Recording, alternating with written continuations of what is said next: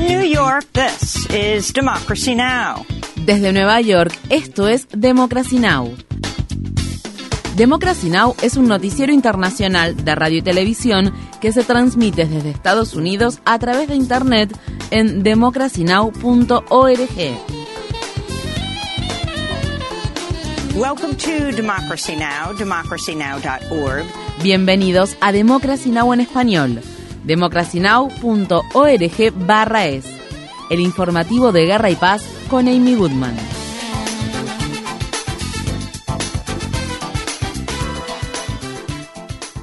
En Estados Unidos, el martes se celebraron elecciones primarias en los estados de Wisconsin, Minnesota, Vermont y Connecticut. En el estado de Wisconsin, el magnate millonario de la industria de la construcción, Tim Michaels, ganó las primarias republicanas para gobernador del estado. Michaels, quien contó con el respaldo del expresidente Donald Trump, derrotó a Rebecca Clayfish, quien contaba con el respaldo del ex vicepresidente Mike Pence. Michaels se enfrentará al gobernador de Wisconsin, Tony en noviembre. Si gana las elecciones en noviembre, Michaels se comprometió a abolir la Comisión Electoral Bipartidista de Wisconsin. Mientras tanto, el vicegobernador de Wisconsin, Mandela Barnes, ganó fácilmente las elecciones primarias demócratas para el Senado de Estados Unidos después de que varios de sus oponentes se retiraran. Barnes se convertiría en el primer senador estadounidense negro de Wisconsin si derrota al republicano en funciones Ron Johnson en noviembre. Barnes dio un discurso de victoria en la ciudad de Milwaukee el martes por la noche.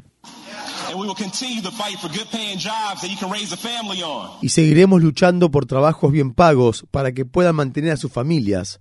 Estoy aquí para decirles que juntos avanzaremos para proteger los derechos de muchas personas, la lucha en la que tantas personas han estado involucradas mucho antes de que nosotros llegáramos aquí, como el derecho al voto y el derecho para que ustedes puedan decidir sobre sus propios cuerpos.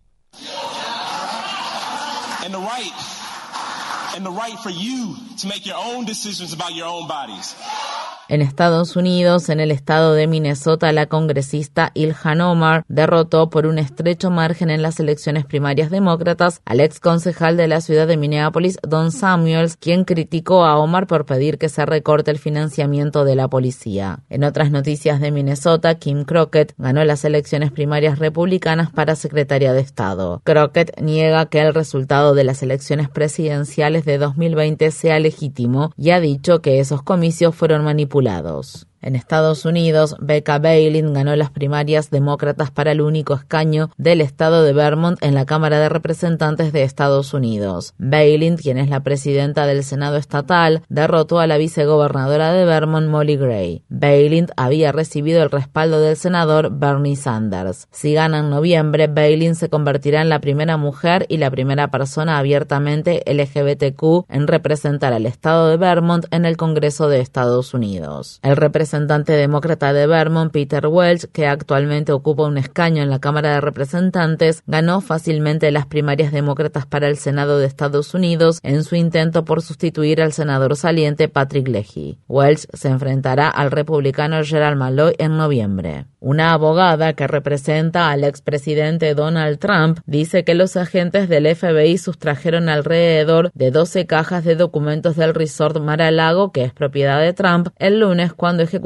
una orden de allanamiento. Mientras han surgido pocos detalles nuevos sobre el allanamiento, legisladores republicanos le pidieron al FBI y al Departamento de Justicia que respondieran públicamente las preguntas que se han formulado sobre el allanamiento sin precedentes. Se cree que Trump tiene una lista de lo que se sustrajo de su propiedad, pero él no ha hecho pública esta información. Según varios medios de comunicación, el allanamiento se centró en recuperar documentos que Trump se llevó ilegalmente de la Casa Blanca en 2021. El martes, la secretaria de prensa de la Casa Blanca, Karine Jean-Pierre, dijo que el presidente Joe Biden se enteró del allanamiento por la prensa. El Departamento de Justicia lleva a cabo investigaciones de forma independiente y dejamos que ellos se hagan cargo de cualquier asunto que esté relacionado con la aplicación de la ley. No es apropiado pronunciarnos sobre las investigaciones en curso.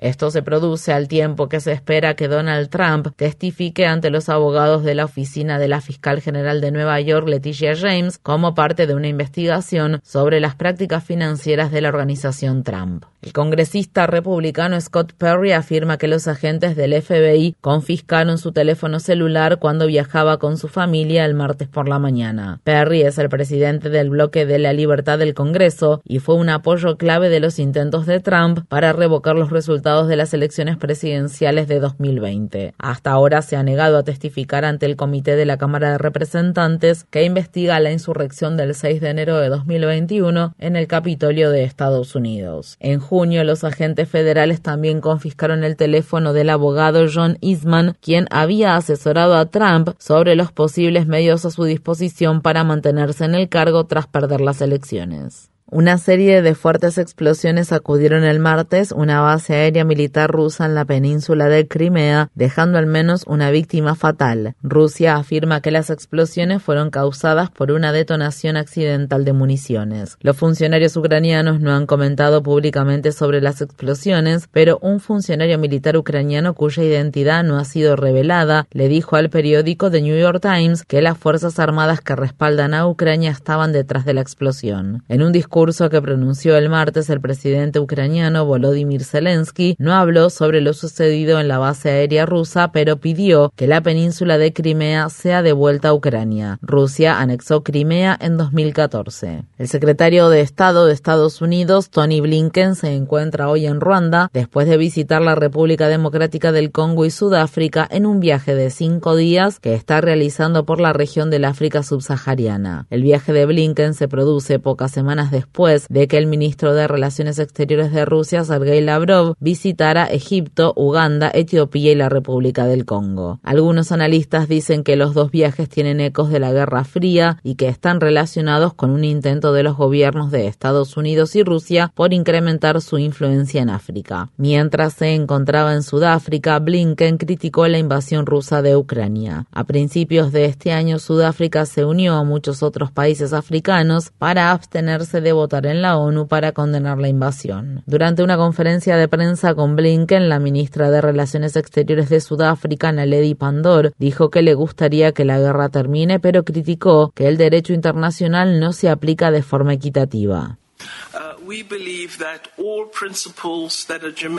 Creemos que todos los principios relacionados con la Carta de las Naciones Unidas y el derecho internacional humanitario deben ser ratificados para todos los países, no solo para algunos. Así como el pueblo de Ucrania merece su territorio y su libertad, el pueblo de Palestina merece su territorio y su libertad.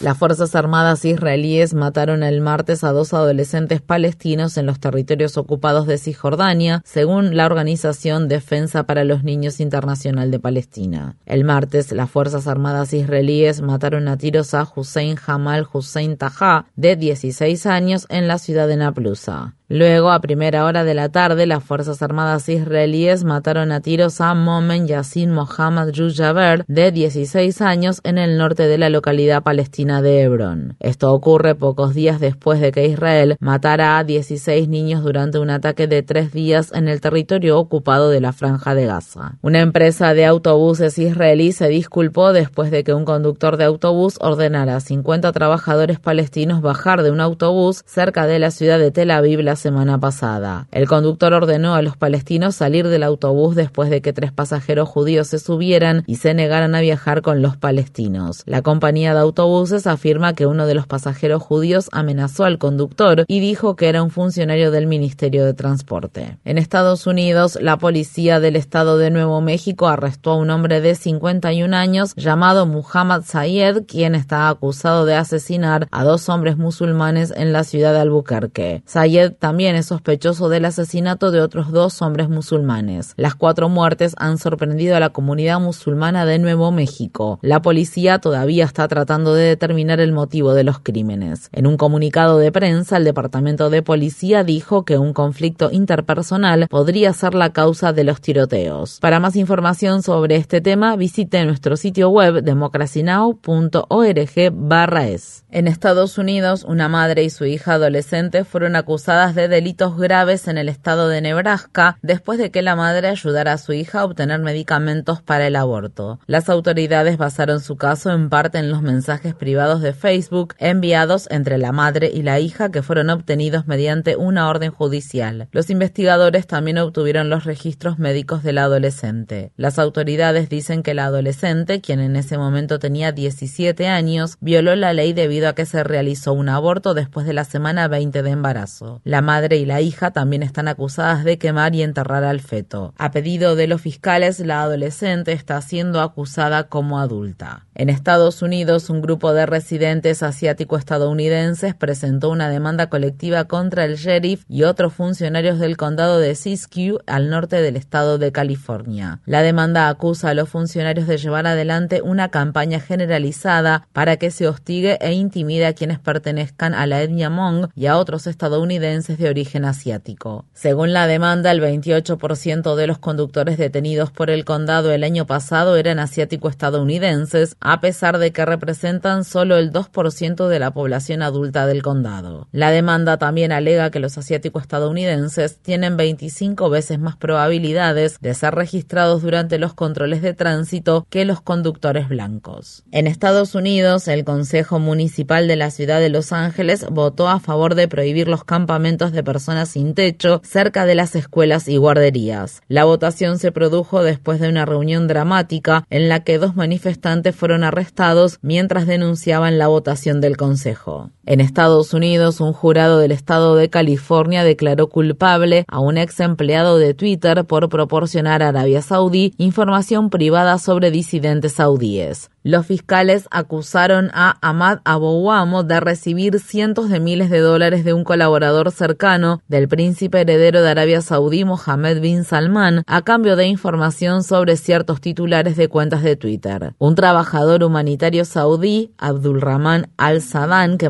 una cuenta satírica de Twitter, fue secuestrado por la policía secreta saudí, torturado y condenado a 20 años de prisión. El presidente estadounidense Joe Biden ha firmado un paquete presupuestario de 280 mil millones de dólares para apoyar a la industria de semiconductores de Estados Unidos. Hoy promulgo la ley Chips y Ciencia, una inversión única e inédita en Estados Unidos, una ley de la que el pueblo estadounidense puede estar orgulloso. La ley CHIPS proporcionará más de 76 mil millones de dólares en subsidios a corporaciones que fabrican chips de semiconductores en Estados Unidos. El senador independiente del estado de Vermont, Bernie Sanders, se opuso al proyecto de ley y afirmó que este beneficia a un puñado de empresas ricas de alta tecnología. En Estados Unidos, un gran jurado del estado de Mississippi se negó a acusar formalmente a Carolyn Bryan Donham por su papel en el linchamiento de Emmett Till de hace casi 70 años. Till era un adolescente negro de 14 años que fue brutalmente secuestrado, torturado y asesinado en Mississippi en 1955, luego de supuestamente haberle silbado a Donham, una mujer blanca que trabajaba en una tienda. Su esposo y su medio hermano fueron juzgados por el asesinato de Till y un jurado conformado solo por personas blancas los absolvió. En junio, un equipo de investigadores que buscaba pruebas en el caso de Emmett Till encontró una orden judicial no entre que acusaba a Donham de su secuestro. El martes, el primo y mejor amigo de Emmett Till, el reverendo Wheeler Parker Jr., respondió a la noticia diciendo: El hecho es que las personas que secuestraron, torturaron y asesinaron a Emmett lo hicieron a la vista de todos y debido a la forma en que el sistema de justicia estadounidense fue y sigue estando establecido, no pudieron ser llevados ante la justicia por sus crímenes atroces. Infórmate bien. Visita nuestra página web democracynow.org/es. Síguenos por las redes sociales de Facebook, Twitter, YouTube y SoundCloud por Democracy Now! es.